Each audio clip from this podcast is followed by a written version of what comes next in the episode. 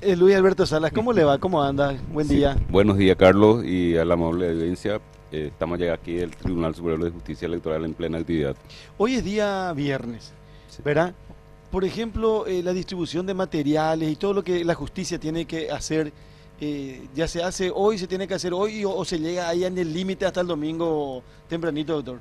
Bueno, nosotros arrancamos el día domingo 3 de octubre en la distribución de estos materiales para el departamento del Alto Paraguay, en donde ha ido por vía terrestre hasta la ciudad de Concepción Luego, el día de ayer ha llegado a Fuerte Olimpo por vía fluvial y esta mañana, perdón, esta tarde estaría llegando a Bahía Negra.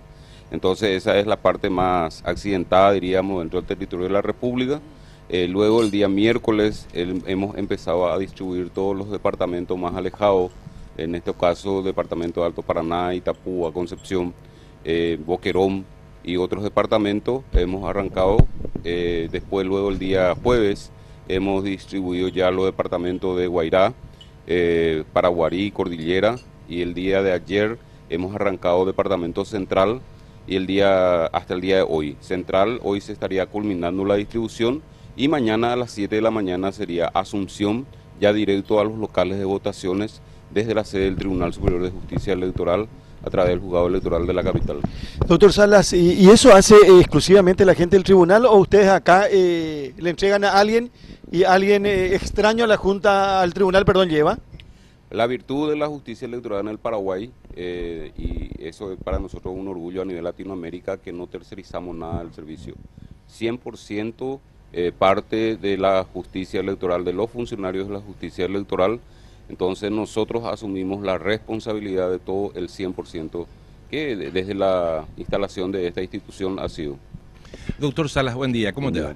Eh, doctor, la credibilidad de toda la tarea electoral, me refiero a este proceso electoral, de, la justicia, del TSJE, descansa mucho en esta logística, ¿verdad? En la implementación eficiente y eficaz de todo el sistema logístico. Porque, ¿qué pasaría si no llegase a tiempo el material para estos lugares tan distantes como dijiste? Fijémonos, una semana antes ya llegó eh, a, la zona de Bahía Negra para empezar a distribuirse, ¿verdad? Entonces es demasiado relevante esta tarea logística, doctor, porque de lo contrario la gente dejaría de creer en el sistema. Asimismo, es un sistema bastante amplio. Eh, nosotros, esto es un trabajo de ingeniería, ¿verdad? prácticamente de un año antes a fin de asegurar eh, que llegue en tiempo y forma. Nosotros, nuestro eslogan por eso es antes de tiempo, cero error y buscamos todos los medios que sea ese cero error se mantenga dentro de lo que es el plan logístico. Tendremos dificultades, tendremos también algunas eh, situaciones, pero eh, siempre buscamos que sea lo más perfecto posible para que no haya inconveniencia y que el día eh, de las elecciones el elector llegue a su mesa receptora de voto y encuentre con los materiales y se encuentre con lo que debe ejercer el sufragio. Carlos, dos cositas más quiero. Primero, eh, ya, ya lo referiste, pero quiero ser puntual. ¿Cuánto tiempo antes se prepara una elección de estas características general de las municipales, por ejemplo. Uno. Y dos, ¿qué diferencia hay con los materiales que antes se llevaban? Había reglas, había papeletas que contenía antes el kit electoral y lo que contiene ahora. Bueno, los elementos más sensibles del kit electoral Primero son los boletines de voto, que es diferenciado, son boletas únicas electrónicas que contiene el chip y otro material sensible que son las credenciales de la máquina de votación, ¿verdad? que son los elementos fundamentales para el funcionamiento del voto electrónico. Eh, por supuesto, eh, los otros, las otras herramientas y los otros elementos, por supuesto, también siguen siendo el expediente electoral eh, expediente electoral y, otras por el certificado de votación, porque eso va en forma individualizada por elector a fin de que sea entregado. Y, bueno, esos son los, los documentos más importantes. Luego, como decís, están las reglas, las tintas, los bolígrafos, elementos de bioseguridad, sanitaria, o sea que todo eso también forma parte del envío, pero como le digo, son estos tres o cuatro elementos los más sensibles, los documentos oficiales que luego de las elecciones serán juzgados. Ahora, ¿y la tinta indeleble? Ya enviamos todo. 100%. Pero eso se sigue usando. Claro, eh, ahora por ejemplo, eh, con la pandemia, nosotros hemos establecido un protocolo sanitario diferente para la utilización de las tintas indelebles, porque de acuerdo al informe que nos ha dado el Ministerio de Salud, que al introducir mucha gente en un frasco de tinta indeleble, eh, puede ser factor de contagio. Eh, para ese efecto eh, hemos enviado goteros, tintas con goteros, era de tal forma para que eso lo, claro. Es diferente, pero se sigue usando. Se sigue usando porque forma parte de la ley, es importante. Hablamos mucho de la distribución de materiales. ¿El retorno de esos materiales cómo se hace? Bueno. ¿Hay un tiempo límite para entregar, doctor? Sí, hay tres, tres formas, tres retornos, ¿verdad? Lo más importante. Eh, el primer retorno se hace en la misma noche del día domingo, que son las actas, el sobre 1, 2 y 3. Lo más importante. Eso es lo más importante, de llegar al juzgado electoral la misma noche de las elecciones, no importa el tiempo, no importa la hora, pero tiene que llegar.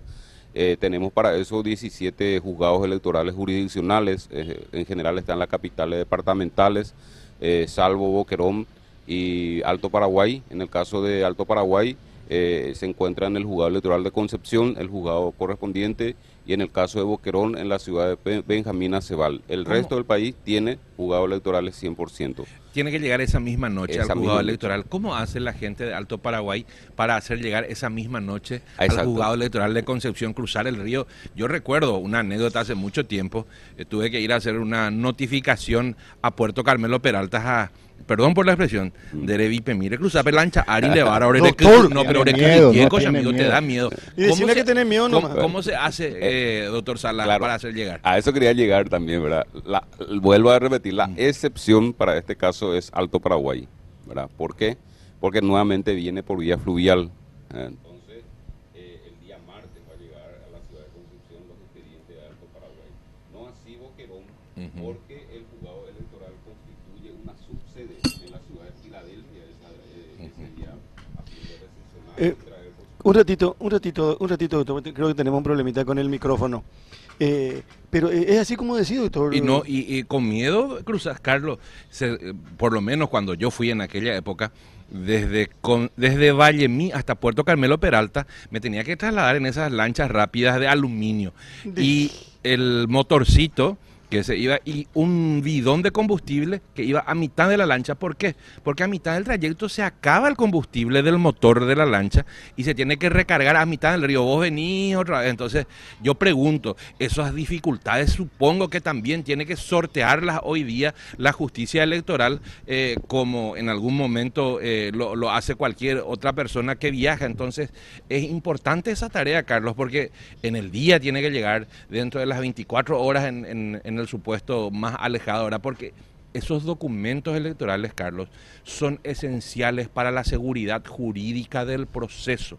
Los materiales, los otros componentes del kit pueden volver después, pero esos documentos electorales esenciales para la seguridad jurídica del proceso. así, es, Carlos, eh, por eso, eh, dentro de todas las reglas está la excepción, ¿verdad? El caso Alto Paraguay, que es muy, como decir, eh, en este momento solo se está llegando por vía fluvial o aérea, entonces, eh, llevar en cuenta también que la parte aérea es solo Fuerte Olimpo, que tiene un aeropuerto interesante, y después Valla Negra, que no es tanto, ¿verdad? pero bueno, eh, por eso para asegurar hemos remitido por vía fluvial. Eh, y la segunda parte de que, que son los boletines de votos usados. Hoy día la ley nos exige a recepcionar el 100% de los boletines de votos utilizados también que se queda bajo custodia del juzgado electoral. Y el tercero ¿Se usa para los juzgamientos, doctor? Mire, eh, no, soy juez, no quiero opinar, pero la ley nos exige a nosotros el resguardo. Esa es una, eh, una nueva disposición legal, razón por la cual eh, nosotros debemos cumplir es un cambio de modelo. anteriormente las boletas se tiraban, Carlos. Hoy se guardan, ¿eh? y, las boletas son tienen un chip electrónico mucha mayor seguridad que el solamente depósito físico. Así. Y el tercer repliegue, Carlos, es eh, las máquinas de votación. Nosotros tenemos tiempo de que el 100% de las máquinas eh, ya nuevamente retorne a la ciudad de Asunción eh, para el día miércoles. Entonces son así secuencias muy importantes y que estamos dando la custodia correspondiente. La máquina de votación es una herramienta que, que, es un patrimonio eh, del Estado paraguayo, por supuesto, ¿verdad? Patrimonio digo porque eh, si bien está rentado, pero está a cargo del Estado paraguayo por medio de la justicia electoral. máquina, ¿cuánto tenemos que pagar? Bueno, está asegurada todas las máquinas. No, seguro, eh, pero, ¿cuánto cuesta? pero bueno, eh, depende cómo se descomponga, ¿verdad? Claro. Eh, si, si es una situación técnica, no hay problema, ¿verdad? Nosotros buscamos la forma de arreglar, pero depende de cómo se descomponga. Claro, porque ocurre lo siguiente, Carlos. No, no, lo digo esto con mucho cariño. O un vehículo, pues, la entidad, mitad, o peante o ipuruse. O sema tú, o acelerar además, ya o cama tú la camioneta, pues, jugar la entidad, ¿verdad? Y en este caso en particular, las máquinas, si bien son arrendadas, son un patrimonio eh, demasiado costoso y tecnológicamente demasiado importante. Dani. Doctor, le quería felicitar y en tu nombre a toda la justicia electoral, porque nosotros desde nuestro lugar de ciudadano común, esta justicia electoral, Carlos, y yo sé que vos también seguramente nos dio una grata sorpresa por su eficiencia, por cómo acelera el cuento de votos, que nosotros que somos ya mayores sabemos de todo lo que significa el tema de las papeletas, ¿verdad? Pero me llamó mucho la atención, Luis Alberto Mauro nos dijo que en cada local de votación va a haber una máquina donde uno puede ir a practicar. Y como yo tengo dos hijos que van a votar por primera vez, eh, ¿tiene un lugar específico donde va a estar esa máquina o uno llega a pregunta dónde se encuentra y va a practicar su voto? No, es la, la parte más visible que va a tener cada local de votación que se llama mesa de ayuda. En esa mesa de ayuda va a haber eh, mínimamente una máquina de práctica, va a haber el padrón en el caso de que quiera saber dónde, qué mesa le corresponde votar, va a haber lo que es para el tema del voto accesible, va a haber la, los auriculares, eh, los acrílicos que pueda ser adaptado eh, también va a haber el tema del protocolo sanitario. Es una mesa de ayuda en el cual el elector entra y que se sienta cómodo, como en su casa, que, tenga las informaciones requeridas y pueda hacer lo más rápido posible. Este protocolo de, sanitario de bioseguridad es muy importante y en esa mesa de ayuda, eh, por supuesto, va a estar eh, debidamente acreditado, debidamente uniformado.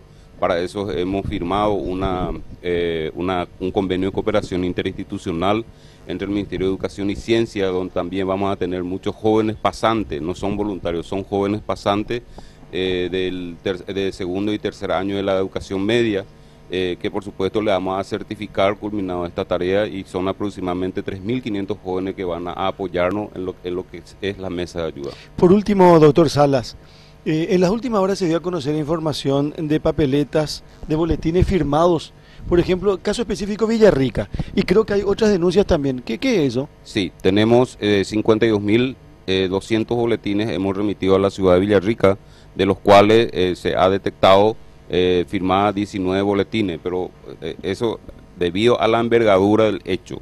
Para nosotros, si un boletín se encontraba, iba a ser el procedimiento. A través de, por medio de la justicia electoral, a través del Tribunal Superior por, de su presidente, hemos decidido al cambio del 100% de estos boletines que hoy se va a proceder a las, entre las 10 y las 11 de la mañana. ¿Pero qué significa que estén firmados esos boletines? Bueno, desde el punto de vista jurídico, hasta mañana, hasta el domingo no tiene validez. Era la mesa, en el caso de que detecte, eh, puede excluir y romper, tirar, quemar, no hay problema. ¿verdad? Pero el hecho es grave, ¿verdad? O sea que eh, jurídicamente... ¿Y quién firmó, doctor? Y no sé, eso eh, Pero vamos a hacer la investigación. Eh, se supone que ya está en la autoridad de mesa, ¿verdad? No, no, no. Pero no tiene nada que ver con la autoridad de mesa. Vamos a hacer la investigación, ¿verdad? O sea que acá hay dos, dos vías, ¿verdad? El juez electoral, eh, cómo es procedido a la intervención con la fiscal, esa es la parte jurídica. Claro. Pero la parte administrativa, nosotros ya hemos determinado el cambio del 100%, las 50 En Villarrica. En Villarrica. En Villarrica, ¿se, se cambia en las próximas horas? A las 10 de la mañana del día de hoy. hoy se, van a constituir gente del Tribunal Superior de Justicia. Y hay eh, otras localidades también con este misma con esta misma denuncia. Y solamente en este momento le estamos estamos en el momento de la verificación, ¿verdad? La Junta Cívica tiene la obligación del 100% a verificar. Estamos atentos, abiertos ante cualquier situación que nos dé las informaciones correspondientes y nosotros vamos a proceder lo que corresponda administrativamente. Y la parte jurídica se encargará ya en este caso el fiscal. Eh, dos cosas, Carlos, es importante puntualizar de lo que refiere el doctor Sala. Uno es el proceso administrativo y las responsabilidades administrativas de que esas papeletas ya hayan salido del kit electoral correspondiente, ya estén firmadas. Se van a determinar responsabilidades en base a un sumario, supongo, y se van a tomar las sanciones que correspondan. Por otro lado, el aspecto jurídico punitivo, es decir, materia penal, cuál fue el propósito de esas personas que ya firmaron las papeletas, a quienes se les entregó qué fin perseguían. Eso tenemos que preguntarle al juez electoral interviniente que relevó los datos, pero por sobre todo al fiscal penal interviniente, que es el que va a impulsar eh, la tarea punitiva del Estado, es decir, la sanción penal. Correcto. Salas, muchísimas gracias por compartir con nosotros. Muy amable como siempre. Muchas gracias a todos ustedes.